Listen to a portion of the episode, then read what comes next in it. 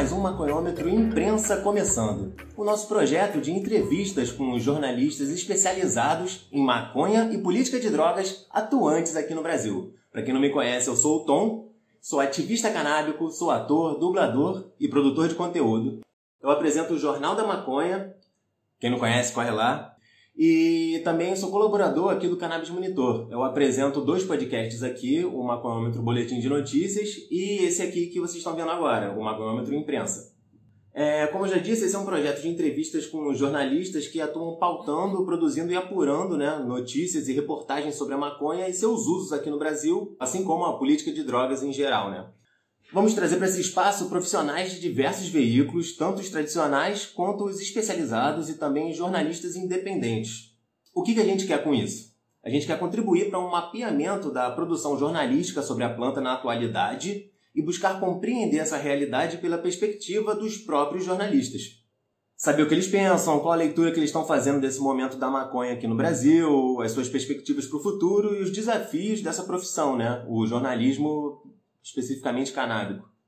Saber sobre as suas trajetórias nesse corre do jornalismo canábico também, suas referências nessa área, como foram parar nesse mundo enfumaçado, né? Enfim. Hoje eu recebo com muita satisfação para trocar essa ideia a jornalista especializada em cannabis, empreendedora e ativista Mônica Pupo.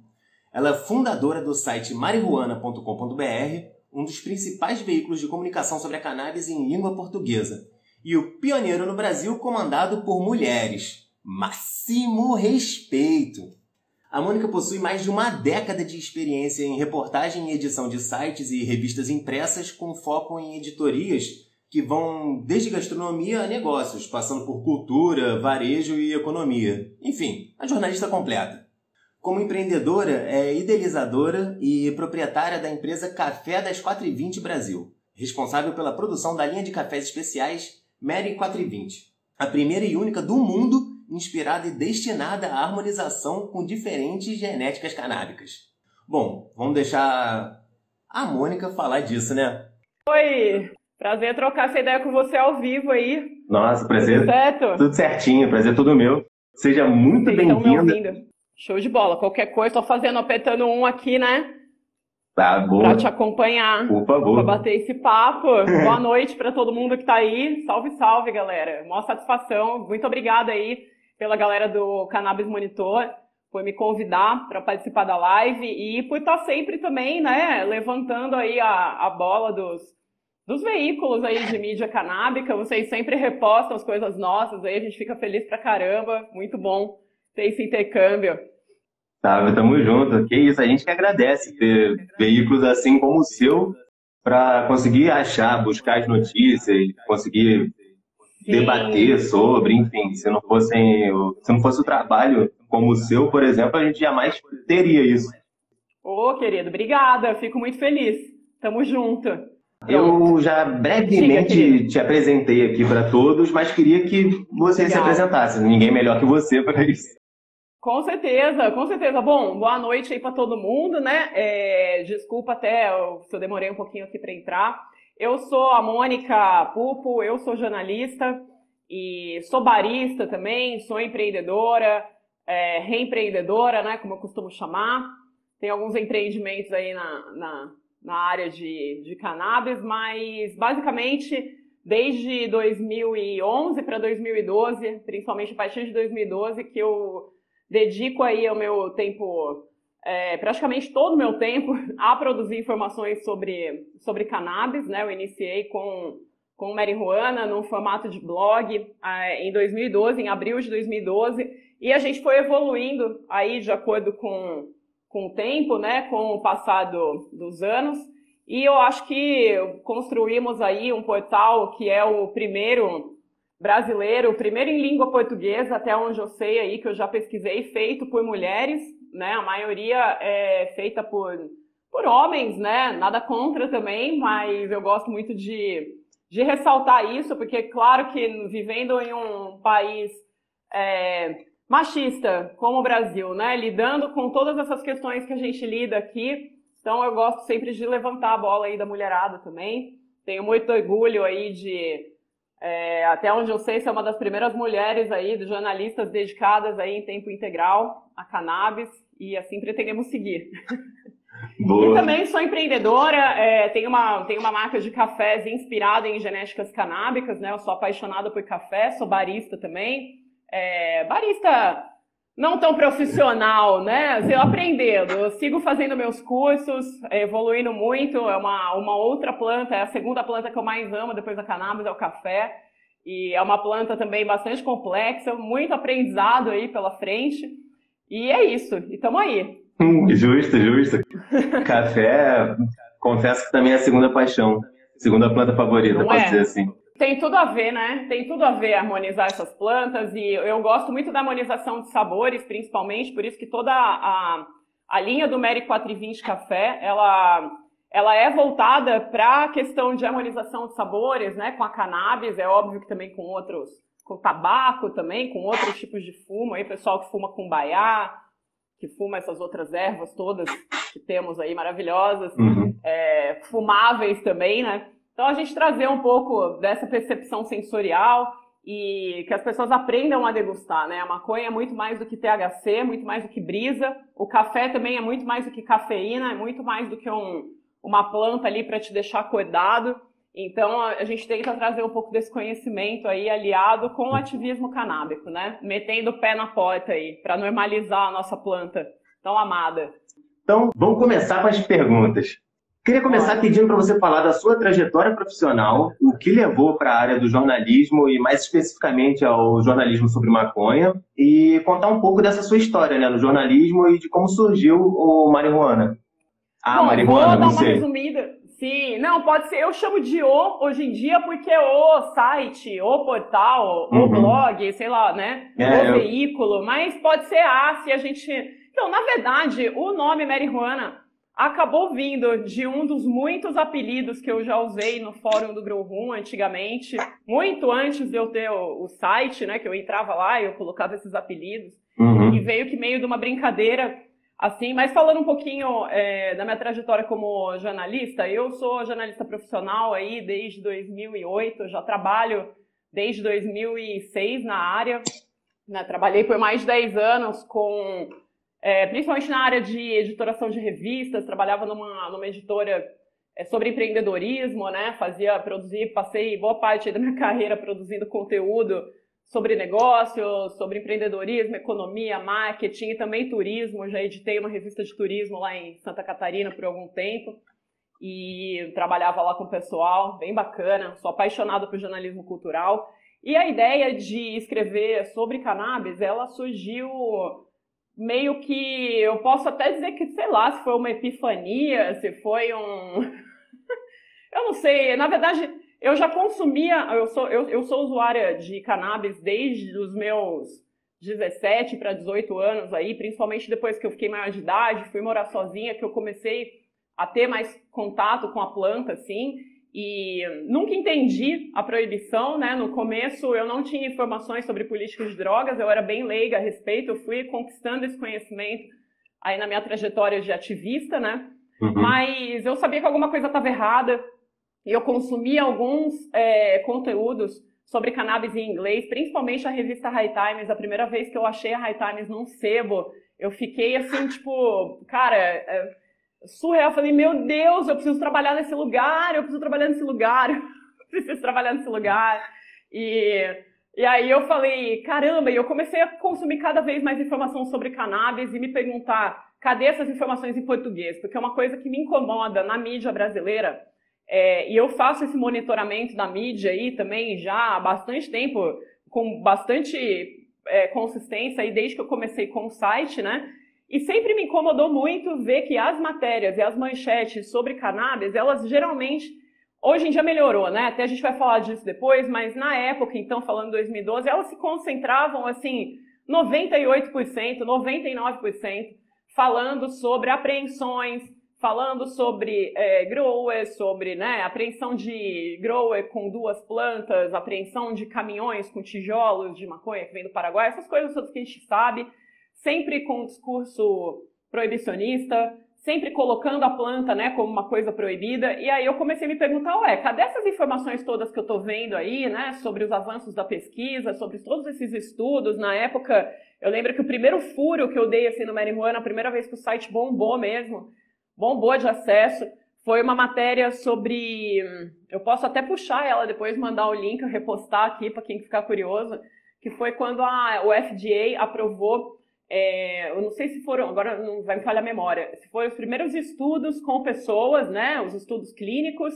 ou se foi mesmo quando eles aprovaram, acho que foi o primeiro medicamento lá, o primeiro óleo que, que eles aprovaram, que eles reconheceram a, a utilidade da, da cannabis, que eu lembro que foi a primeira vez que eu, que eu vi o site bombar mesmo, assim, e, e, é isso. E eu falei, pô, essas informações não chegam em português, não tem ninguém falando disso. Não tem ninguém, os jornais, a grande mídia, é, todo mundo falando, né, de apreensão e tal. Eu falei, vou começar a falar disso, eu gosto muito, escrever é a minha paixão, eu faço isso desde que eu aprendi a escrever, até antes. Gosto muito, é uma coisa que eu faço por prazer, e eu comecei a dedicar meu tempo livre mesmo, na época eu trabalhava, né, no, nessa editora, comecei a dedicar todo o tempo que eu tinha a produzir informação sobre cannabis, e aquilo foi me deixando cada vez mais... É, envolvida no assunto. Eu acho que quem aí, quem tá aí, você aí que é ativista, o pessoal que tá aí também que tem interesse no assunto, sabe que quando a gente começa a ter uma compreensão do porquê as coisas são, né, como são hoje, é absurdo, assim, é quase que impossível você não querer mergulhar e mergulhar e mergulhar, né, nessa, nesse oceano aí de, de conhecimento. E, e aí, assim, eu fui é, me apaixonando, isso foi tomando cada vez mais o meu tempo, até o momento que começou, digamos, prejudicar a minha vida, né? Porque claro que eu já já deixei de, eu tenho, eu, assim, a gente nunca sabe com certeza, né? Mas eu sei que eu já deixei de ser chamada para certos trabalhos. Eu sei que depois que meu nome começou a, a aparecer, né? É, assinando isso, né? E enfim, depois que muitas coisas aí aconteceram ao longo da minha trajetória, eu sei que, né? Já sofri também alguma sei, mas é isso assim, Tom. Uhum. E é uma coisa que fui tomei mesmo como uma missão desde 2017, quando eu saí desse desse meu outro trabalho, né, que eu tinha, que eu me dedico realmente integralmente a produzir informações sobre cannabis. Então já são vários anos aí de, né, de de experiência e, sei lá, de. Luta, né? De tropeços, de luta e de tropeços também, né? Faz mas, é, justamente, faz parte. É, e o que é uma doideira, né? Essa, esse preconceito por você estar simplesmente fazendo seu trabalho de jornalista. O, o olhar frio de outro jornalista olhando, sabe? É, tá, pegou a notícia, checou, padrão, mesmo assim, não, não vou chamar. Isso é, é sabe, tá tão encruado na nossa sociedade a ponto de. Muito. Né, as pessoas nem. Às vezes as pessoas não chegam nem a perceber que estão fazendo isso. Só excluem. Exatamente. Né, às vezes nem ela sabe por causa disso. Mas eu tenho muito orgulho de dizer que a revista em que eu trabalhava é, foi a primeira vez que eu vi uma matéria. E eu, eu imagino, sem brincadeira, que deve ter sido uma das primeiras matérias é, falando sobre empreendedorismo canábico, e não foi diretamente falando sobre cannabis, mas foi contando a história é, da galera da Leda, e uhum. foi meu ex-editor, meu ex-chefe na época, né, que escreveu, e foi muito legal, assim, eu lembro a gente discutir essa pauta, eu acho que foi em 2008 que saiu contando, e em momento nenhum da matéria se discutiu, né, é, a questão ali do que, para que era utilizado o produto dos caras, mas sim que eles estavam bombando e que eles estavam num nicho de mercado muito foda e contando do lançamento, né, na época era seda de, de celulose, então acho que foi uma das primeiras vezes que eu vi assim é, alguma matéria indo nessa linha do, de, do empreendedorismo canábico. E aí depois, quem diria, né? Eu ia começar a é, produzir esse tipo de conteúdo e nunca mais parei. que bom! nunca mais, meu. Tava no caminho. Seguindo por essa linha, é, para você, quais são os maiores desafios de fazer jornalismo sobre esse tema aqui no Brasil hoje? E se você vê muita diferença de quando você começou para agora? Então, Tom, eu, eu vejo que os desafios, na verdade, eu acho que são desafios comuns a, ao jornalismo, né, à mídia em geral, e principalmente questão de financiamento questão de você conseguir ter recursos para manter a coisa no ar, né? É óbvio que tem muita coisa que eu gostaria de fazer e não consegui fazer, ou, ou precisei é, parar por não ter os recursos suficientes, né? Desde ações diversas, reportagens, uhum. enfim. É, eu sempre financiei boa parte desse trabalho com recursos próprios. Então eu até costumo brincar, assim, eu falo, pô, quando a gente fazia coberturas de eventos internacionais, é porque eu estava ganhando bem. e na verdade eu que estava financiando isso tudo e, e achando uhum. importante trazer essa informação é, para cá e, e, e, apurando, né? Tem pelo menos tentando fazer a, uma apuração jornalística. É claro que eu até eu queria fazer o, com, fazer uma observação sobre o que você estava falando antes, hum. Que eu já vi, né? É claro, eu já sofri críticas do tipo assim, meu site chama Marihuana, é claramente a favor, é claramente antiproibicionista, mas não é por isso que a gente só fala bem de cannabis, sabe? É, é claro que assim, pô, é, nós somos claramente antiproibicionistas. É, imparcialidade também, para quem não sabe aí, para quem não é jornalista, sei lá, para quem não teve esse estudo de comunicação, é uma coisa que meio que não existe, né? Não existe imparcialidade, né? É, você sempre vai ter ali um sujeito se colocando, uhum. né, de alguma forma. E, mas é claro que no, no marihuana não deixo de, de fazer críticas quando saem estudos, quando sai, principalmente Acho super importante. Já fui criticada por publicar coisas. Esses tempos saiu um estudo que acho que era o uso de cannabis na adolescência pode. É, saiu em todos os lugares aí, pode causar é, maior risco de esquizofrenia. E, pô, é claro que a gente vai dar esse tipo de informação. Que vem maconheiro é criticar, né? Eu já escutei. Sim, é informação, né? É claro que é óbvio, quando a gente vê que são informações enviesadas, aí não, né? Aí a gente pode barrar, a gente não precisa tá, tá falando sobre isso, mas quando são informações consistentes, é um estudo legal, tá vindo de uma fonte que, pô, vou parar para ouvir esse cara, eu acho que vale a pena. É, bom, você tinha me perguntado aí os maiores desafios, né, eu acho que principalmente a questão é, de financiamento mesmo, da gente conseguir bancar, então isso é, pô, atenção marcas, né, porque eu, eu, eu lamento dizer que a maior parte é, da vida da existência aí do marihuana, que não fui eu financiando, foram marcas estrangeiras. Então, que venham as marcas nacionais, né? E que procurem a gente, que parem só de ficar anunciando em Instagram e Google, porque Instagram e Google vai derrubar sua conta amanhã ou depois, como já aconteceu com a gente aqui várias vezes, né? Aqui então, também. Então tem outras. Exatamente com vocês também, né? Porra, quem, eu acho que geral, quem não passou por essa ainda, meu, é, da, da, cena aí da galera, vai passar. é complicado, cara. Vai passar ainda, infelizmente, tomara que não, mas, é. sabe? É foda. É foda. E, bom, é, eu acho que vem aí então do, dessa, dessa falta mesmo, talvez um pouco de falta de credibilidade também, é, pelo fato de sermos claramente antiproibicionistas. Pode, isso pode, isso nos leva a ser questionados em algumas, algumas pessoas, né? Podem ser questionadas. Já fui questionada em comentário, em matéria, tá? Essas impressões que eu tô falando são muitas coisas que eu vou colhendo ali ao longo dos anos por estar lidando com o feedback do público mesmo.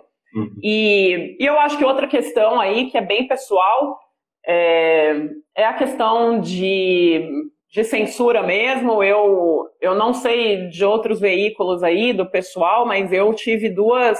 Eu tive dois episódios bem infelizes, assim, e que, de certa forma, foram. O Marihuana me levou a isso, né? E que me prejudicaram bastante pessoalmente, me trazem sequelas, até é, estresse pós-traumático, né? Que isso, eu tive minha casa invadida em 2016 pela, pela Polícia Civil em, em Florianópolis e foi uma situação bem chata, assim, entre é, entre outras coisas ali, queriam alegar apologia, eles tinham vários é, prints, né, do meu Facebook, prints postando matérias, e eu escutei uma coisa é, de um policial, de um delegado lá de Florianópolis, que ele falou para mim com todas as letras que o que eu fazia era apologia, né? Mesmo a advogada do meu lado, ela falando não, não é apologia. É, e nós tínhamos levado é, prints e, e, e, coisas impressas assim de veículos como Globo, é, os veículos RBS lá do Sul, várias matérias falando sobre cannabis. Pô, o que ela faz é igual, ela é jornalista, ela está exercendo o direito dela de, né, de de, de expressão, como qualquer brasileiro aí, como qualquer ser humano tem. e também estou exercendo a minha profissão. E ele falou com todas as letras da nossa cara que ah, o que a RBS, o que o Globo, o que esses outros veículos fazem, eles podem fazer. Você é apologia. Ele falou com essas letras, o que você faz é apologia. Tipo assim, você é uma, você faz apologia, você é, você é um nada, você é uma jornalista, você não é ninguém. Quem é você? Não é Entendeu? grande, Então né? eu senti isso. É, isso foi uma coisa que assim é, doeu bastante, porque você vê realmente como o Brasil é, como que a gente passa que é hipócrita pra caramba. E eu ainda tenho que reconhecer que eu tenho um milhão de privilégios, a começar pela cor da minha pele e pelo meu status todo aí de né, ter um apoio e ter tido um advogado ali da Rede Reforma que me acompanhou na época para me, me auxiliar. Porque eu imagino que se fosse outra pessoa, se fosse outra mina em qualquer outra situação, se fosse um preto, se fosse na favela, é, poderia ter dado muito mais merda, sabe? Então, foi uma situação muito chata. E o ano passado também, plena pandemia, eu também tomei uma chamada, tive que comparecer a uma delegacia junto com os advogados da reforma, para mais uma vez dizer que o que fazemos não é apologia, é liberdade de direito de expressão. Teve mais um caso, teve mais uma denúncia por apologia, que não sabemos muito bem ali o que, que originou, mas isso abriu um, um processo, já foi arquivado, mas tive que ir lá, mais uma vez, me explicar. Foi um pouco mais tranquilo essa vez, né? Eu só fui chamada, não teve nada de é, mandado, vamos te incriminar, né? A primeira vez levaram todo o meu estoque de café, né? Foi uma coisa. Caralho. Foi um preju, cara. Que eu isso? falo, eu não desisti, eu não desisti porque eu tenho muito amor e eu tenho muita verdade de coração, porque eu, eu imagino que outras pessoas, talvez em outras situações, eu entenderia plenamente se tivesse chutado o balde, porque você fala, né? Tipo, quantas vezes você fala, pô, vou ficar aqui atirando pérolas, pérolas aos poucos, né? Sei lá. Nossa, quantas e pessoas não desistiram, né? Quantas pessoas Porra. maravilhosas, né, que poderiam talvez estar aí somando, talvez não tenham desistido, ou talvez nem entrem, sabe? E talvez, e eu não gosto de falar essas coisas às vezes, porque eu tenho medo de estar tá colocando, deixando as pessoas com medo, mas na verdade eu quero falar para mostrar que não, você tem que ter coragem, você tem que estar tá aí, se acontecer, você tem que estar do lado certo da história. Eu escutei isso do Cristiano Marona, que é advogado criminalista da, da Plataforma Brasileira de Políticas de Drogas, é, da, da, qual a gente faz parte também com marihuana. E eu escutei isso dele uma vez, ele falou, não, você tá, quando aconteceu isso comigo a primeira vez, ele falou, é, tá do lado certo da história nem sempre é fácil. E, então a gente tem que ter muita consciência, né, que estamos do lado certo da história e não é para ter medo, é para ter cuidado e sabedoria aí na missão, né? Porra, sim. Porra, sim. Mas basicamente é isso. Seria isso. Até aproveitando esse gancho, né, do, uhum. das grandes empresas, qual é a sua visão sobre o jornalismo sobre cannabis sendo feito no Brasil hoje pela grande imprensa, né? Digo, os grandes jornais, revistas tradicionais, como Veja, Folha, o Globo, Época, Estadão, algum de, alguns deles já possuem até, digamos, setoristas, né? Voltados só para cobrir, cobrir o tema da cannabis. Como você tem visto esse trabalho? Cara, eu vejo por dois lados, tá? Eu vejo pelo lado positivo. Acho que isso é um sinal dos tempos, isso é um sinal de que tá dando certo o que a gente está fazendo. Tá dando certo normalizar o, né? Uhum. É, tentar normalizar. E eu vejo pelo lado positivo assim, mas eu vejo por um lado meio crítico, não sei nem se negativo, porque eu, eu vejo bastante oportunismo nisso vejo pouca, pouca verdade. Quando eu digo verdade, é, a gente sabe, né? Eu já vi, tem muitos veículos desses grandes que, pô, é porque assim, a gente que trabalha no meio consegue reconhecer com um pouco mais de facilidade. Talvez para quem não seja da, da área de comunicação seja um pouco mais difícil de perceber, mas está na cara, a gente se liga quando é um publi, né? É, quando é uma matéria paga, e a gente sabe quando isso começou a surgir, que foi com o avanço ali da, da discussão e com as aberturas aí para cannabis medicinal e a entrada dessas de empresas que têm muito dinheiro, que se posicionam com o cannabis medicinal e de maneira nenhuma elas vão dialogar com alguém que se posiciona como maconheiro, que é o nosso caso. Né? Que nós, por exemplo, o marihuana é um veículo que ele não faz distinção, para a gente não existe o uso medicinal, uso, existe, é claro que existe, mas assim, não, não há distinção, existe uma planta e o uso que você faz dela, é claro, é de cada um, né? É de cada um, se é religioso, se é ornamental, entendeu? Eu costumava ir para a Marcha da Maconha em Floripa e eu comecei a me envolver no ativismo canábico previamente indo às marchas, né? E eu sentia que eu queria fazer alguma coisa a mais, foi por isso que eu falei, eu vou dedicar minha profissão para isso no tempo livre. Mas, pô, cara, você fica, você fica pensando assim, gente, essa essa discussão vai para onde, né? vai para onde? Eu via, eu sei que, é, que é isso, assim, eu vi a questão da, da marcha maconha e cara, precisei criar um espaço para falar. Precisei criar um espaço para falar. Vejo a questão aí dos desses veículos com essa ressalva, um pouco de oportunismo uhum. e um pouco de desconhecimento, alguns clichês, algumas é, besteiras que acabam sendo ditas ali no meio das, das matérias. Vejo também coberturas boas, coisas legais que eles trazem, principalmente aí coberturas de mercado, né? Porque as grandes empresas, quem está chegando aí, me informam por esses canais hoje em dia. Acho joia. Mas eu vejo com essa ressalva, assim. Vejo com um pouco de oportunismo. E, e é isso. Tenho um pouco de medo dessa propagação de clichês e também dessa hipocrisia. O mesmo veículo que num dia está falando lá que foi preso um grower com laboratório, que, né, clichês, né? Clichês, grandes clichês sobre cannabis que estão na imprensa brasileira. é o laboratório de maconha. É, maconha. é, maconha, é super maconha. Sim, maconha tem gourmet. super maconha. Maconha gourmet, isso, isso. A gourmet eu adoro, né? Gourmet da. Vai ser. Meu Deus, churros gourmet, né? Virou gourmetizou. É surreal. Mas enfim. Assim, o mesmo veículo que está fazendo isso tá tendo um blog sobre cannabis. Então, tipo assim, né, vendo numa parte ali editorial mesmo, não acho que também faz muito sentido. Mas enfim, que bom que tá vindo, que bom que tem mais, né? Quanto mais o assunto for falado, melhor. Uhum. E hoje sim, hoje a maconha, acho que ela ocupa na pauta da imprensa aí. É, vocês monitoram também? Eu não sei dizer uma proporção, eu não estou medindo, tá? Tô falando de cabeça. Uhum. Mas acho que já reduziu. Se antes era 98% de notícia de apreensão e 2% de alguma notícia boa de vez em quando, hoje em dia acho que já tem uns 70% ali de apreensão e uns 30% de notícias mais positivas, né? uhum. né? A gente já vê ali um, um crescimento, mesmo nesses veículos grandes, já muito preocupados em trazer as questões, né, de medicinais, as doenças para quais são a maconha pode, pode ajudar né, essa cobertura também dos casos aí do, dos, dos avanços que está tendo, né, a galera que está conseguindo habeas corpus, autorizações para plantio e para importação. Isso essa, a imprensa tem, a grande imprensa acho que tem feito uma cobertura bem, bem bacana. Uhum. Boa. É foda, não, não vou dar minha opinião, não. Ah, não, por favor. Entrevistado é você. Ah, não, mas eu quero saber agora. É, eu... Não, no, é... fundo achamos eu acho bem oportunista, cara. Uhum. Essa é minha real realmente. Vai, vai um pouquinho por esse lado que, conforme você foi falando, né, que ao mesmo tempo que eles seguem alguns clichês, mas também vão introduzindo o lado medicinal, me, me parece muito um direcionamento para o que eles querem daqui a 10, 15, 20 anos. Já agora, eles, eles já estão plantando sim. a semente agora. É algo que a gente Sim. também tem que fazer e Sim. faz, né, no caso, mas tem que atentar então, muito. pois é.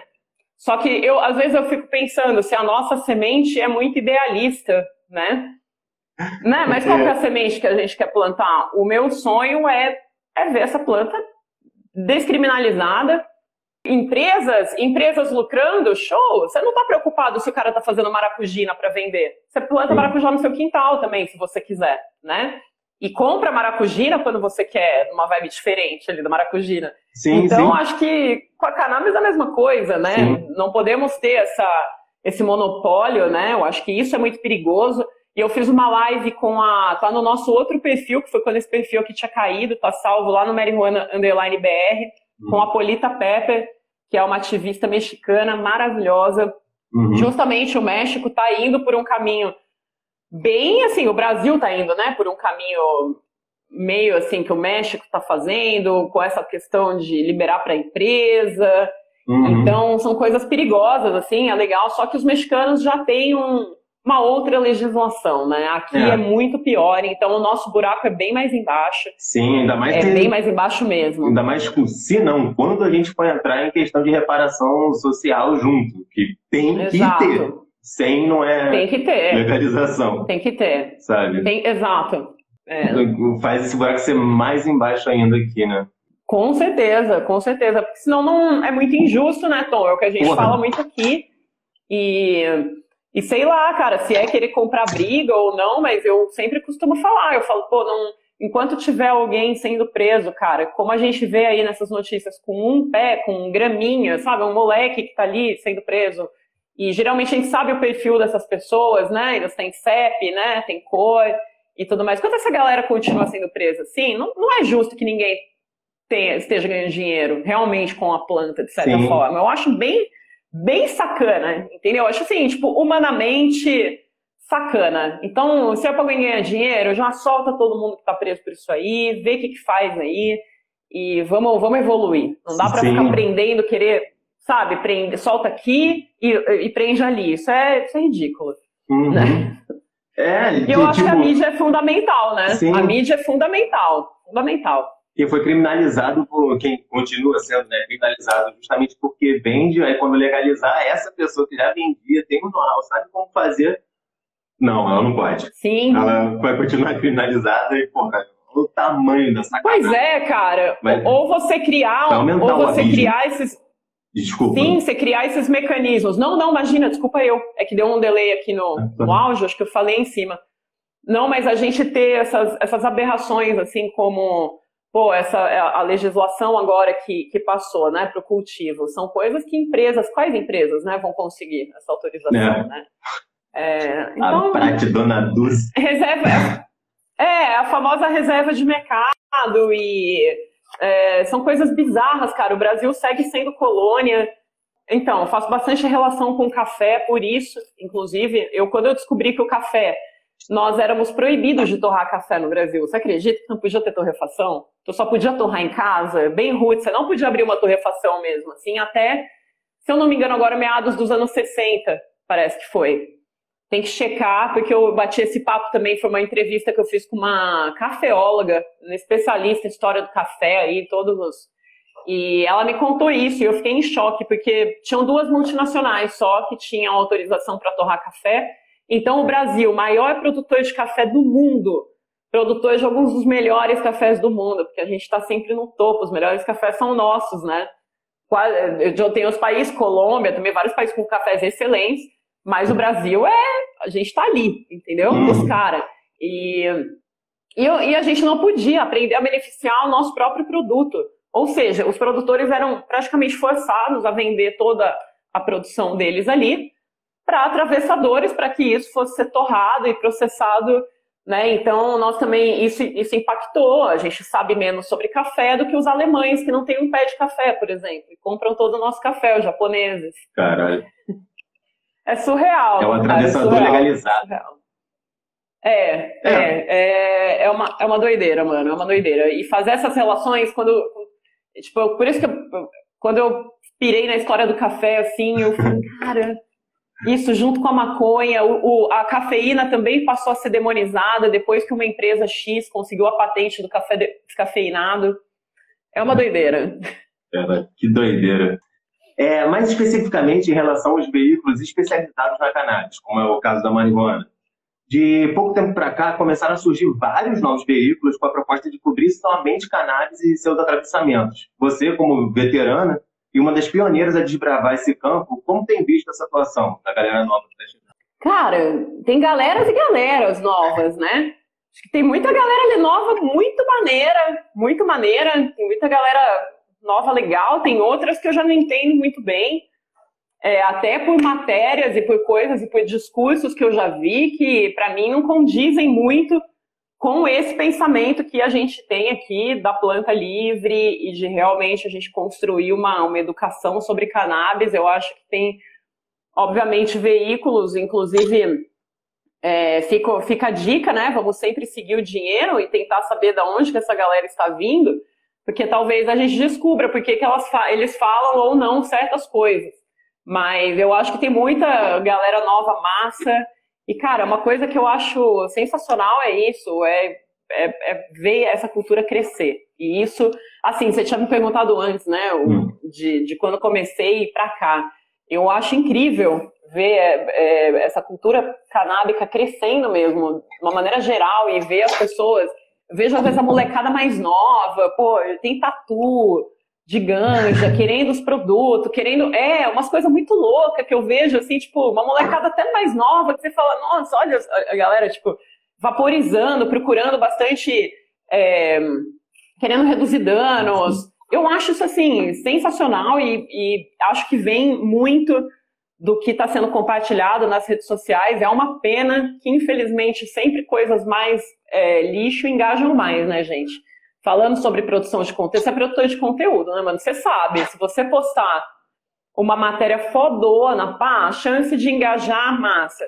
Você postar um meme, uma foto de uma bunda, uma parada pá, nossa, chuva de likes, né? Chuva de então, like. isso aí é uma, é, é uma lógica bem foda também. Isso acho que dá uma nivelada, às vezes, para baixo ali no, em alguns conteúdos, né? Mas eu, eu, eu sou, eu vejo de maneira bem otimista, assim, cara. Eu acho, acho sensacional. Acho até o Cannabis Monitor uma, uma parada bem louca, é um sinal dos tempos. A gente já ter um agregador, a gente ter como um observatório da imprensa de, de, de cannabis, da imprensa canábica, da imprensa, do que se fala, né? E acho que isso é um sinal ali do, de que tem um crescimento expressivo desse, desse tipo de, de informação.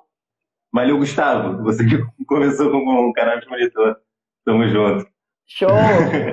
Olha lá. Maneiro, mano, maneiro. Quanto porque é isso, quanto mais gente, mais pessoas a gente atinge em nossos micro, às vezes, universos, né? A gente vai. Uhum. E quando a gente vê, a gente tá uma comunidade mas eu acho, eu, eu sempre falo isso, em questão de, da, da galera nova que tá aí, eu não vou também citar nomes aí de veículos, de coisas que eu já li, eu até já falei, eu faço minhas lives aqui, às vezes eu solto várias coisas, que eu tô meio puta e tô meio chapada também, e... mas eu não gosto de ficar criticando porque eu respeito absolutamente o trabalho das pessoas, cara. Eu acho que por mais que eu não concorde, por mais que eu possa achar realmente uma bosta, quem sou eu, né? Que na minha, minha, minha, minha opinião, prefiro guardar para mim.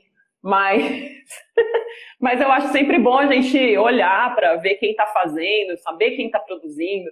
Né? É uma coisa que é, a internet traz hoje para a gente. Né? Antigamente a gente tinha só esses veículos grandes, que nem você falou, e hoje os veículos grandes têm que correr atrás da gente, se você for ver. Eu hum. já cansei de brigar com veículo grande, eu sou briguenta nisso aí, porque quando a galera me copia sem me citar, e a gente sabe quando o conteúdo foi a gente que produziu, né? Tu sabe, né?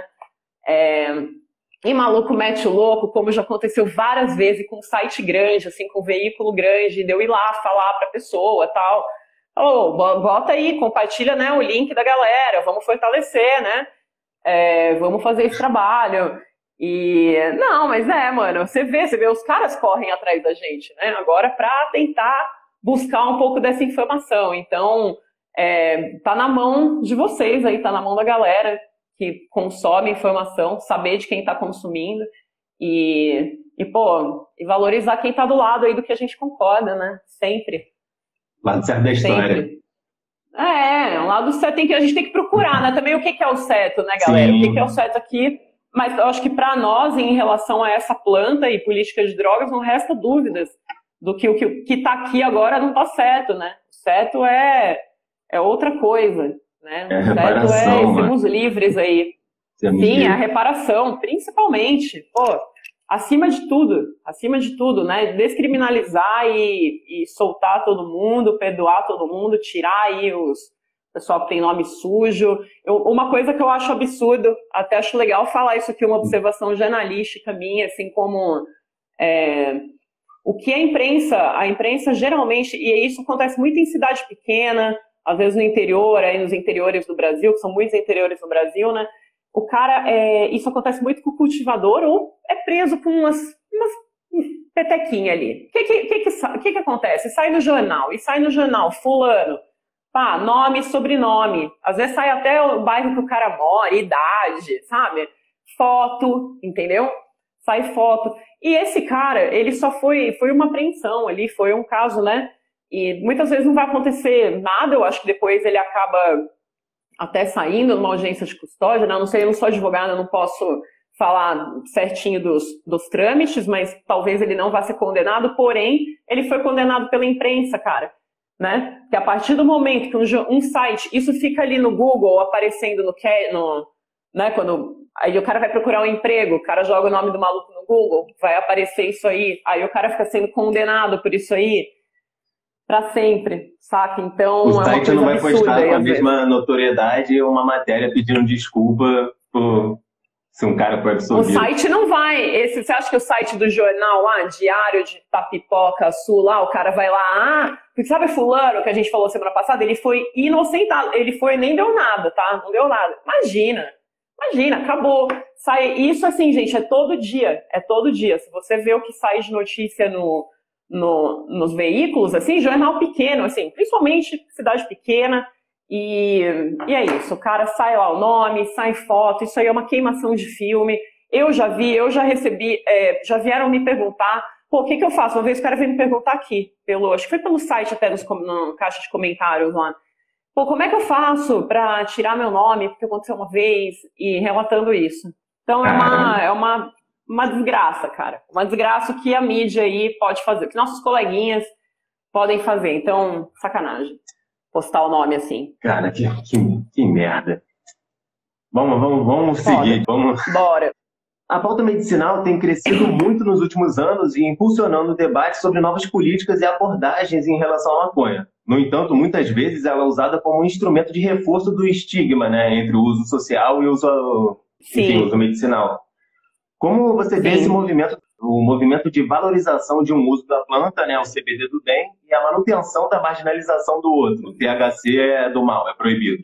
Apesar de ser medicinal pra ah. caralho também. Cara, eu acho que isso é o cúmulo da hipocrisia, do mau caratismo e da ignorância, né? Não, acho que se resume a isso. É hipocrisia porque é hipócrita você querer fazer essa divisão e você falar assim, é, uso recreativo. O que, que é? Recreativo para mim já é estúpido, porque da ideia de recreação, hora do recreio. E aí tudo bem, você vai falar uso social. Alguém fala isso de álcool? Ah, vou ali tomar minha caipirinha recreativa. Vou ali só, tomar minha cerveja só preenchendo recreativa. Bebo, socialmente. Pois é. é. Só isso. E teria algum problema também, galera, assim, no uso recreativo? Eu acho lindo também o uso recreativo. Eu gosto de uso lúdico. Eu adoro o uso lúdico. Eu já usei várias matérias minhas. Uso lúdico. Lúdico. É o seu momento, né? E qual o mal nisso? Aí eu já acho que tem uma hipocrisia de você querer é, condenar um pouco a diversão, né? Eu acho que prazer é, não é uma coisa para ser condenada, pelo contrário, uso recreativo do caralho, tem que estar tá aí também junto, inclusive porque faz parte do medicinal. E tem outra coisa, né, Tom? Tem o uso profilático, né, que você utiliza, você não precisa esperar estar doente para começar a fazer uso dos canabinoides. Eles já são incríveis e necessários e maravilhosos para a sua, para sua saúde, para o seu organismo, né? É, independente de você já ter uma condição prévia de saúde estabelecida. Então, como é que fica se eu quero fazer uso, né? Uhum. Se eu só falar em uso medicinal, é óbvio que os pacientes têm preferência, eu acho que quem sofre sempre tem preferência em qualquer, é, qualquer né, em qualquer em qualquer questão humana, né, gente? É, tá aí em qualquer fila. Então, mas eu acho que você, pensando em descriminalização total, assim, e restrita da planta, você atende essas pessoas muito melhor, entendeu? Porque elas vão poder produzir, elas vão poder ter acesso N laboratórios, todo mundo vai poder, poder produzir, manipular, e isso é bom também, né? Porque quem não tem aí, né? Você toma um remédio alopático, tem um que às vezes é melhor para você do que o outro, então, é, acho que essa a planta deve estar disponível aí para a humanidade, como já diria Jack Hira, né? A proibição da maconha é um complô contra a humanidade. Então, eu vejo dessa forma. Então, eu acho que é uma hipocrisia você ficar querendo enquadrar em uso medicinal e transformar usuários em pacientes e precisar justificar as coisas com doenças. Isso eu não, não, não concordo. Acho bem hipócrita. Embora, claro, medicinal sempre aí, os, os pacientes sempre obviamente, sempre vão estar na nossa frente, claro. Lógico, sim, claro. Lógico. né? Óbvio. É, não, na questão de acesso mesmo, né? Se sim. a gente, sei lá, você pensar em fim do mundo, só tem X, distribui um pouco, vai uma coisa. Quem tá precisando né? mais. É, é isso. aí. Aquelas lugares, é tipo fila, fila da vacina, né, gente? É isso. As pessoas tentam ter prioridades, Mas isso não é uma coisa, a cannabis não é uma coisa que você precisa ter prioridade. Pode todo mundo que precisa, uhum. né? Obviamente maiores de idade, né? Existe sim. Eu estudei com o Luiz Fernando Toffoli na Unicamp há uns, antes aí da pandemia e sim, parece que os únicos é, ressalvas, né? Ressalvas que tem assim ao uso de cannabis é em, é em cérebros jovens, né? Que tem alguns estudos consistentes que realmente pode não ser legal, não ser bacana na adolescência. Então, acho que isso é importante falar também para que né, tomemos, assim tenhamos como, consciência. Sim, assim como outras, outras drogas também. Como tudo. Né? Açúcar, Pô. café. Açúcar, café. Não, tudo, gente. É. Remédios, né? Acho que quando a gente é criança, adolescente, o organismo tá ali ainda, né? Não tá nem, tá nem formado, né? Tendo mil oscilações e tal. É, é bom sei lá, e, e, também eu acho isso, gente, adolescente tem que estar tá fazendo outras coisas, né? Você vai ter muito tempo. Eu falei isso para minha prima uma vez, tem uma prima adolescente, quando ela flagrou marihuana, ela veio perguntar para mim, eu falei para ela, relaxa. Ela falou assim, ah, tem uns amiguinhos meus que fumam. Eu falei, ah, fica de boa, que eles devem fumar às vezes maconha ruim, falei, vai ter muito tempo para fumar maconha boa, daqui a pouco vai ter maconha muito melhor aí. Estamos tentando fazer, legalizar. Vai chegar, vai chegar. Vamos, cara, vai chegar, vai, vai chegar. chegar. É que o, Espero. o monitoramento das notícias sobre maconha publicadas aqui no Brasil, feito pelo Cannabis Monitor, mostra que as matérias sobre questões medicinais, políticas e relacionadas ao mercado são as mais publicadas, né? somando mais de 55% das publicações catalogadas no nosso perfil no ano passado, 2020. Legal. Olha que maneiro. Mercado, política e, e medicinal. Medicinal, isso. Maneiro, maneiro. Pode crer. E... Faz sentido. E também no início de 2021, enquanto notícias sobre educação e ativismo é, somam apenas 5,3% das publicações no mesmo período. Mas aqui eu tenho que fazer um parêntese. Para explicar que, é, que nesse trampo que a gente faz aqui no Cannabis Monitor, não são monitoradas de forma abrangente notícias sobre segurança pública, operações policiais, prisões e apreensões, essas coisas, sabe? Tá. Tipo, dois baseados. Sim, que é muito. Uhum. Isso tudo a gente filtra. Isso, sim somente aquelas Sim. que são muito significativas, tipo, com. Eu acho que você até, vocês até incluem bastante coisa. Sim, tipo, Eu acho que vocês até incluem bastante coisa. É. Tá. É. Enfim. Alguma coisa muito esdrúxula, né? Sim, é. Muito esdrúxula. Muito significativa mesmo. É, infelizmente, como você mesma já citou aqui, a maconha como notícia ainda predomina nas páginas policiais brasileiras. O canal de Monitor está de olho nas matérias publicadas sobre a planta, além dessa repreensão, né? Feita essa ressalva, na sua visão, por que as redações exploram tão pouco as iniciativas, ações e reflexões dos ativistas brasileiros nas suas matérias? Eu acho que é uma, são aquelas coisas que ficam abafadas, né? Porque quando a gente não fala delas, é meio que como se elas também não acontecessem. Então, é aquele papo de ser visto para ser lembrado. Então, eu acho que acaba não entrando muito na pauta por isso por uma questão, às vezes, de não querer comprar também uma política, dependendo do veículo, né? Uhum. E talvez por menosprezarem a pauta ainda, por menosprezarem e verem mais desse ponto de vista aí que você disse, né? Do é, mercadológico, né? Eu acho que são as questões aí, ah, quanto que pode dar de dinheiro, quem tá ganhando dinheiro, olha, entendeu? Tipo, que tem um. Né? Ou então. Posso fazer é chamadas mais medicinal, apelativas, né? Exatamente. Ou quando é uma questão medicinal, uma criança doente, um paciente com uma condição ali muito específica, algo que que seja mesmo o tal do clickbait ali, né? Que o cara vai ali ser pescado, vai ser a isca, né? Vai ser a isca ali pro, pro cara clicar. Mas eu, eu também acho que tem um pouco assim de de vamos deixar esse assunto meio ali, também não estarem muito bem informados, eu acho que rola isso, né? A gente sabe como é, eu já trabalhei em redação, nunca tra... já trabalhei, fiz estágio em jornal, mas nunca trabalhei mais em revista. Então, é, eu, mas eu sei que o ritmo de jornal, desses portais diários, dessa galera, é muito enlouquecedor, né? Então, acho uhum. que também tem que ter um maconheiro, tem que ter, na real, tem que ter mais maconheiros nas redações. Maconheiros que estejam dispostos a trazer essas pautas a comprar briga com seus editores, que sejam os editores. Ou pelo menos maconheiros né? fora do, do armário. Pô, eu. É, mas é difícil. Olha, eu já. Eu, os veículos que eu trabalhei, É, talvez eu tivesse conseguido trazer na pauta ali por essa questão de mercado, né? Eu trabalhava numa revista de empreendedorismo, é, ia ser linda uma capa sobre empreendimentos canábicos hoje em dia, uhum. mas ela não existe mais. Como várias, né? Vários veículos impressos aí que vocês sabem que faliram, né? Acabaram, deixaram de existir. Nesse, nesse mundo incrível que a gente está vivendo. Uhum. Uhum. É que, assim, a questão que as reflexões nessas ações, e, inclusive as ações do, do CEO das empresas de cannabis estão todas lá, as, as, dos políticos que se envolvem com esse tema também estão todas lá, mas as, as perspectivas dos ativistas geralmente não. É, é como se não gerasse não, né? tanto interesse. Nós né? não temos. A gente não tem é, é RP, né? A gente não tem um.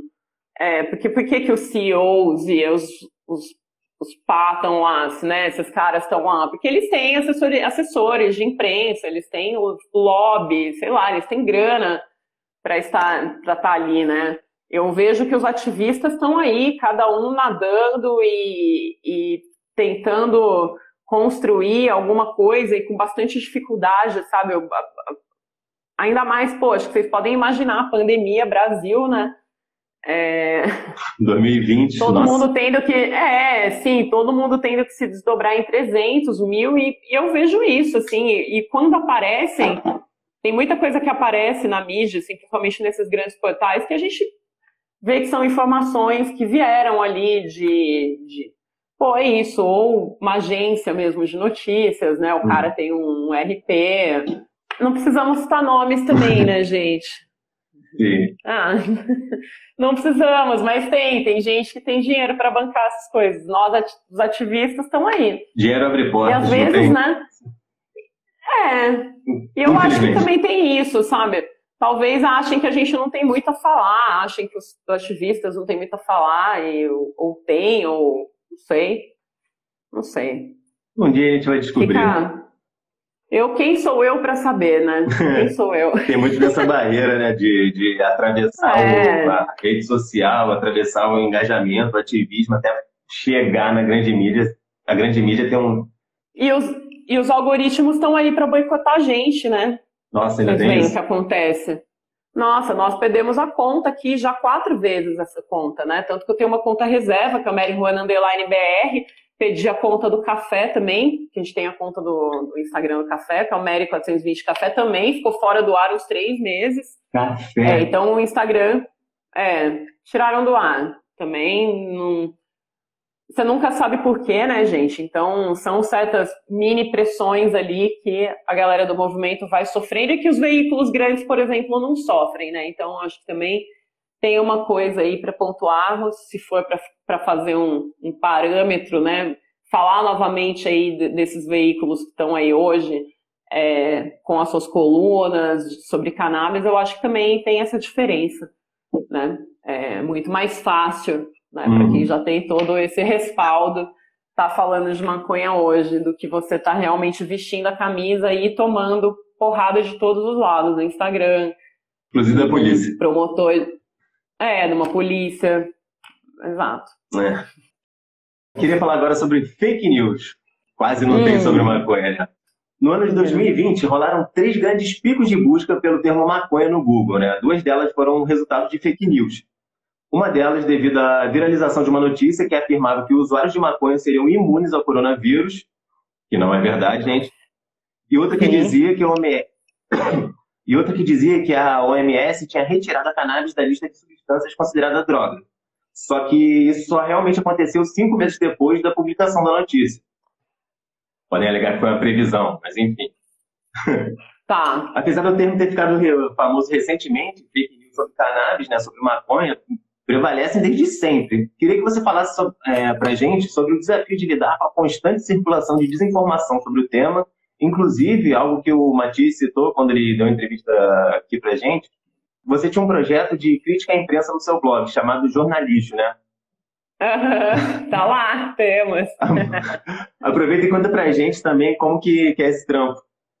Cara, pô, essa coisa da fake news, né? É, é muito foda. Porque o que, que acontece? A gente vê hoje essa coisa da internet, da rede social, da velocidade e do desespero por caçar like, por estar ali na preferência do, do, do, do, usuário, né, que é o que todo mundo acaba fazendo quando está ali compartilhando essas coisas, é muito tentador, né, é muito perigoso. A gente vê a galera caindo assim a rodo e, e ainda que eu achei que as fake news estão até suaves, né, porque cada uma que eu já vi, gente, tem umas bizarras, né.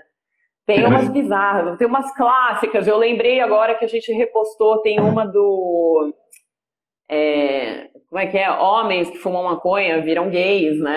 Esse é um clássico. A gente, a gente falou sobre isso no, na coluna, na, na LGBTHC, que é uma coluna que a gente tem que o Jonas França que faz, que é um, um colaborador nosso maravilhoso. E, e rola essa. rolam várias, entendeu? Rola da. Enfim, Acho que é isso aí, tá? Vem na esteira do, de tudo que a internet e a rede social faz da gente, meio que escraviza geral, né? Uhum. E sobre o jornalista, a questão do jornalista vai na pegada daquilo que eu estava te dizendo, desses grandes mitos que a gente vê na a imprensa, a grande imprensa, né, brasileira, leiga em cannabis, reproduzindo o laboratório de maconha, a super maconha, é, tem vários, cara, tem que pegar, agora eu não vou me lembrar, eu, mas tipo, essa questão do laboratório. É, a questão do laboratório é um clássico, então qualquer parafenalhazinha é considerado um laboratório, às vezes as coisas mais improvisadas possíveis. E, e a ideia era pegar, assim, no jornalismo, justamente essas matérias que são 100% desnecessárias, que do ponto de vista editorial, você Jamais, eu jamais, eu como editora daquele site, eu tenho certeza que o cara tem uma coisa mais importante para postar do que aquilo, entendeu? Eu tenho certeza que ele tem alguém que está fazendo uma peça de teatro, lançando um livro em algum lugar ali, entendeu? Tem uma coisa mais maneira, entendeu? Por isso que, que eu acredito, né? Tem sim que ter propósito em tudo que a gente faz no jornalismo também. Qual o propósito de você postar certas coisas? É, se você entrar lá no marihuana.com.br e jogar jornalista na busca, vai aparecer todas. É, eu catalogava uma vez por semana. É assim, enlouquecedor, mano. Tem, tipo, eu fiquei acho que um ano e meio fazendo isso. E não para, e até hoje segue, né? Até hoje segue. Até hoje segue, eu acompanho as notícias, eu vejo lá, falo, olha, era um bom jornalista. Que são essas apreensões ridículas. Ou essas coisas que o cara é, pô, sabe, pega um chavador? Isso rola muito. Prende o maluco porque tá com boné. Isso acontecia no interior de Minas. Muito. E Goiás também. Muito. Os meninos sendo presos com camiseta, da camiseta de ganja lá. Comprou a camiseta da 420 lá, pá. Entendeu? Tá todo bonitão, saindo para pro enrolê e toma. É. Não faz Preso. isso. Cara, rindo de não, eu, nem fica. Aí que tá. Às vezes nem fica, só vai. E por que que sai? Por que que sai num jornalzinho desse, sai num site? Aí aquilo ali fica. Se você buscar hoje o link, tá lá, entendeu? O link provavelmente está lá até hoje. É, é, é isso. O jornalista traz e traz essa pegada, né? Quero voltar a filtrar, é uma, eu quero retomar. Eu até eu, tô, eu só finge retomar. Eu até falei pro Matias. Eu tava comentando, foi legal que você falou dele, porque a gente conversou do jornalista esses tempos. E, e é muito interessante, porque aí a gente vê como os coleguinhas que estão ali estão bem mal informados. E, e para mim isso é inadmissível. Por exemplo, eu quando era repórter de empreendedorismo, lá, revista X, lá, eu tinha que fazer matéria sobre tecnologia de informação, lançamento, um sistema, um bagulho eu nunca tinha ouvido falar na minha vida. Entendeu? O que, que eu fazia? Dava um super Google, né? Baixava o material lá dos caras, tentava pelo menos não que eu ia aprender muito, mas, pô, você não vai reproduzir umas medas. Por que, que o cara não faz isso? Se ele fizesse uma busca rápida, ele ia, não publicaria certas coisas. Sim. Essa do laboratório, por exemplo. Essa do laboratório é ridículo, assim, ridículo. Hum. E tem um guia, tem um guia da plataforma, não sei se vocês receberam esse guia aí, que é um guia hum. da da Plataforma Brasileira de Políticas de Drogas sobre dro guia de drogas para jornalistas. Sim, é sim, bem sim. bacana. Aí, bem bacana, é bem também. legal. Vocês têm? Uhum. Ah, show, show. É irado, é irado. Quando saiu, a gente bem falou no, no, no, podcast. A gente tinha também no. Legal. É, legal. No, num dos podcasts do, do Maconhômetro, né? É, a gente tinha dentro do boletim de notícias o pastel de palha, que pegava uma notícia dessa e explicava o, o quão ela era absurda, o porquê que ela era absurda. Aí você foi falando e me lembrou disso, que se parar pra pensar. Ah, então pres... é nessa pegar pastel de palha, adorei, é isso. Pastel, tenho milhares lá no, no jornalista, tem uma centena, sei lá, é, é, e, é, e dá dó, né? Porque vocês, quando eu fico. Daí que me vem esse pensamento, quando eu vejo a pessoa citada ali, eu falo, não, é sacanagem, você tá condenando um cara e não dá, né? Não sim. dá. É um, isso sim é um desserviço, né? O famoso desserviço. Sim, uma matéria dessa serve Complicado. só para servir de exemplo do que não fazer. Que não fazer. E às vezes acaba, pode acabar ali com a vida até de muita gente. O cara vai procurar um trampo, alguém acha sim. uma pessoa preconceituosa, não tem nada demais, é óbvio. É, mas se é uma pessoa, né? Considerando o contexto que a gente está, isso não deveria ser feito. Né? Porque eu acho que é antiético jornalisticamente falando também, uhum. né? Então, mas não é muito pensado assim. Espero que seja, que a gente possa refletir mais sobre isso. Os jornalistas dessas redações aí possam parar de priorizar essas pautas, porque isso gera uma dupla condenação ali para a pessoa. Uhum. E injusta na maioria das vezes. É, e fica fomentando um certo ranço, como se fosse classificar os usuários como fazendo uma coisa errada, fora da lei, entendeu? Uhum. Então, acho que parte do, do discurso de normalizar também tem que pensar isso, né? Por que, que a gente está fazendo sensacionalismo em cima de um de uma apreensão de uma coisa estúpida, de um fato irrelevante, isso não tem relevância nenhuma, jornalisticamente falando, não interessa uhum. para ninguém, se for ver né? Se você for fazer uma matéria de quantos growers, sei lá, quantas apreensões de maconha, tudo bem, mas você ficar saindo essas matériazinhas que a gente vê, cara, pegou duas pontas lá, e, meu, tá cheio, aí vira piada, vira meme. Sim. Tá aí pra virar meme. É jornalismo meme. Sim, nossa, quantos já vi duas pontas, acabou o tráfico. Muito, muito. Nossa, isso aí bomba na internet, bomba, tem muita, tem uhum. muito, assim, de chavador, é isso, boné, meu, ah, um boné e uma ponta.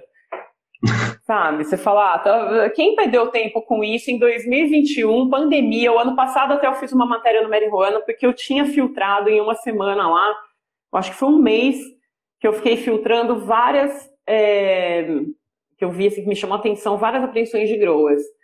E no meio, bem quando a gente estava começando ali o rolê da pandemia, estava naquela fase foda, tá foda, né? Mas estava tipo assim, pânico. Uhum. Falei, cara, os caras estão perdendo tempo com isso, entendeu? E eu fiquei imaginando pegar essas pessoas e colocar elas em situação ali, numa pandemia, em situações insalubres, por um motivo tão. Sabe, coisas. E aí eu citei ali algumas, né? Tem alguns desses casos citados, porque é absurdo, cara.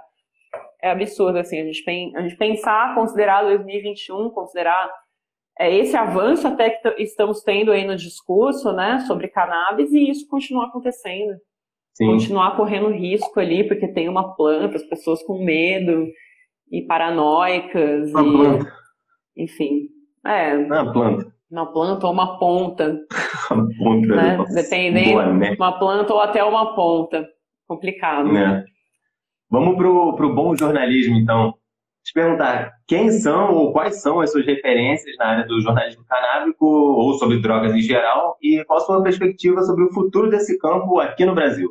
Ah, cara, eu vou começar falando de quem, assim, né? Tipo assim, meus ídolos máximos, que vamos lá, Hunter Thompson, que é o foda, jornalismo gonzo na veia, gosto muito do Chris Simonek, tá ligado? Quem que é o cara que era editor da, editor da High Times. Ele tem um livro excelente chamado, que tem várias matérias dele foda, bem jornalismo gonzo, sempre chapado. Ele tem, chama Paraíso na Fumaça, dá pra descolar aí, acho que em sebo, é muito massa. E, porra, aí, Brasil, mano, Matias Max, meu brother, cara, Matias Max, assim, ó, é, inclusive já fizemos grandes trancos juntos, fizemos um guia de coffee shops de Amsterdã, que a gente foi pra Amsterdã. Imagina, eu conheci o Matias em Amsterdã, né? a gente fez um guia de coffee shops. Foi foda fechar essa matéria, mano, mas a gente fechou. pra conhecer o Matias de uma vez só, né? Já? Não, em Amsterdã, ele com o Daniel Paiva, com a Maíra Guarabira, que é minha amiga maravilhosa, que era que é tradutora, que ela trampava na, na época tinha a revista Sem Semente, fazer aqui o meu é, deixar aqui o meu minha lembrança para a revista Sem Semente, que foi a primeira revista de jornalismo canábico no Brasil impressa, que os caras fizeram 80 páginas, 90, tinha, sei lá, um revistão. E maneiríssimo, foi 2000, foi quando eu lancei Marihuana também, 2012, 2013 acho que saíram umas cinco edições da revista, teve uma capa que foi essa matéria de Amsterdã, e Matias é foda, é um cara que é uma, uma referência total e gosto muito dele, meu amigo. Gente fina. Um cara que todo mundo. Gente fina pra caramba.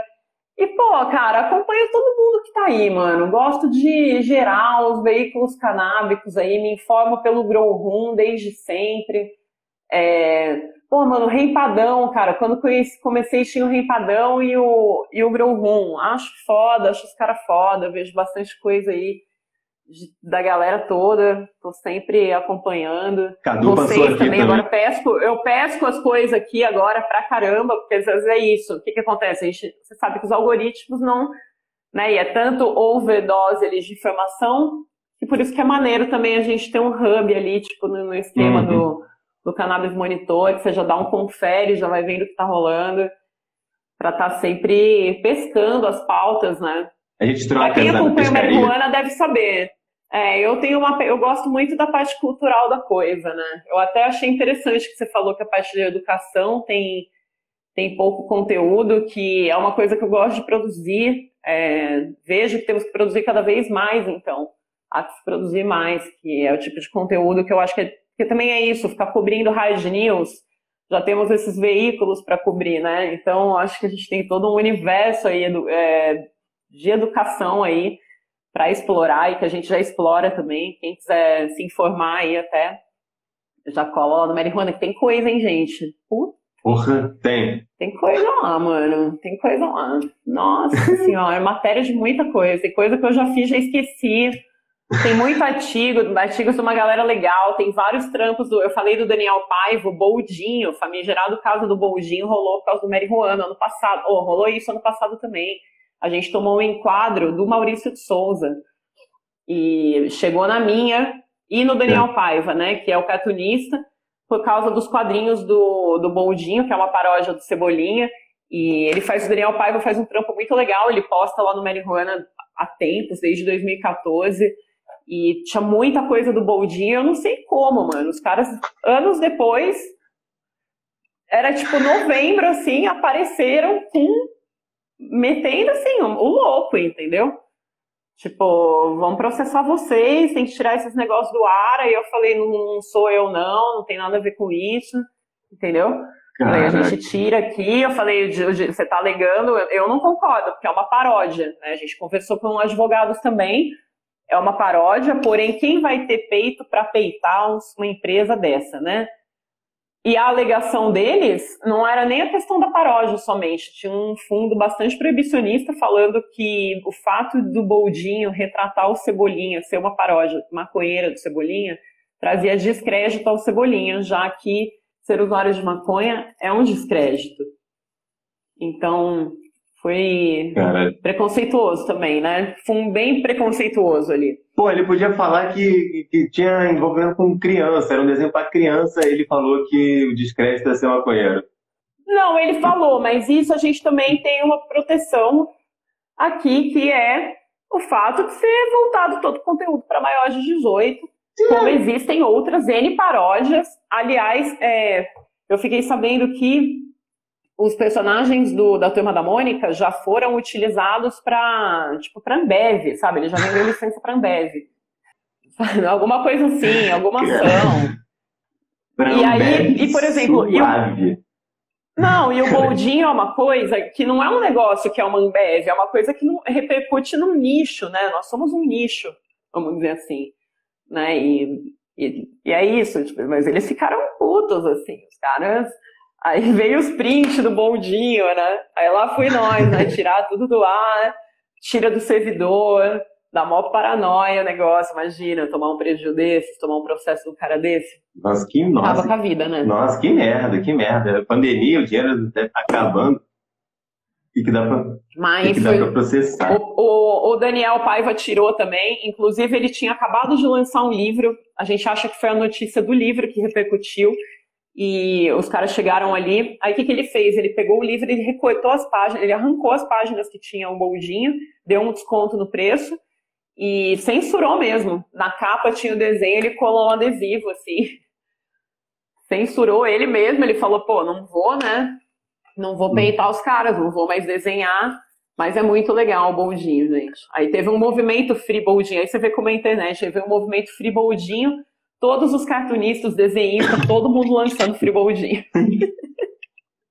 Isso é massa, é foda. Assim, é, quando a galera abraça, é, é incrível. É, é. Mas é isso, né? São esses preconceitos aí que vêm junto, vem embutido, vem disfarçado aí de outras coisas, mas no fundo é muito preconceito mesmo. Que eu acho que se fosse outro tipo de trabalho, não tivesse ligado a cannabis, talvez não incomodasse tanto. com certeza. É, Para quem tem interesse em seguir nesse, nesse meio do jornalismo canábico, especializado em drogas, né? Que dica que, que você daria para essa galera? Cara, eu acho que tem que estudar muito, principalmente porque nós não aprendemos sobre isso, é, a não ser que você realmente já faça seus estudos aí autodidatas. É, você não vai ter aprendido sobre, nas suas aulas de história, no colégio, na faculdade, dificilmente, entendeu? Não ser que você realmente faça uma formação mais específica na área. E porque o universo aí da, de políticas de drogas é bem complexo, né? São várias questões, são questões de saúde, são questões é, de direito, questões sociais, psicológicas, é, fa, fa, fa, como é que é? Químico, farmacêuticas, químicas, uhum. são muitas coisas, né? Então, o universo ali é uma vastidão de conhecimento.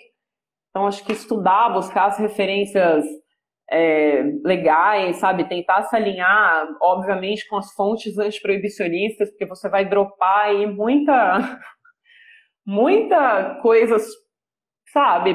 Proibicionista, sim, reaça, machista, misógina, racista, disfarçado de desconstruído também. Tem muita coisa aí é, altamente é, especulativa e oportunista que se fala e não necessariamente é o, é o melhor, né, para uhum. você. Então, não que não vale a pena até talvez você ouvir, mas saiba, é isso, saiba, busque as fontes certas para beber. Sim, Sim saiba como... é a nossa eterna, é a nossa eterna busca, né?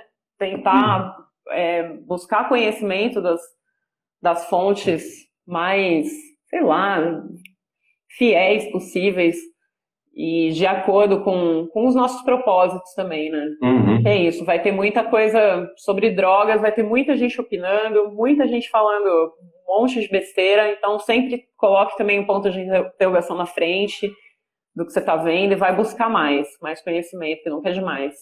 Ciência também, né?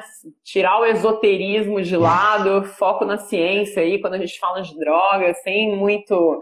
Né? Porque também entra muito nessa coisa, né? que a gente tem um lado também uma coisa espiritual e tal, e tem coisa que não, é puramente ciência, e tem coisa que vai ser você reações ali do seu corpo e saiba respeitar, né? Sim, sim, total. Conhecer isso. Sim, total, total. Para fechar, estamos chegando ao fim. Infelizmente, galera, que o papo tá bonzão. Porra, só faltou o café, mas aí ficou acordado até muito tarde. É, justamente. Passa as lives tomando café, fumando um, fica três horas conversando, se deixar. Bora. Pô, seria boa.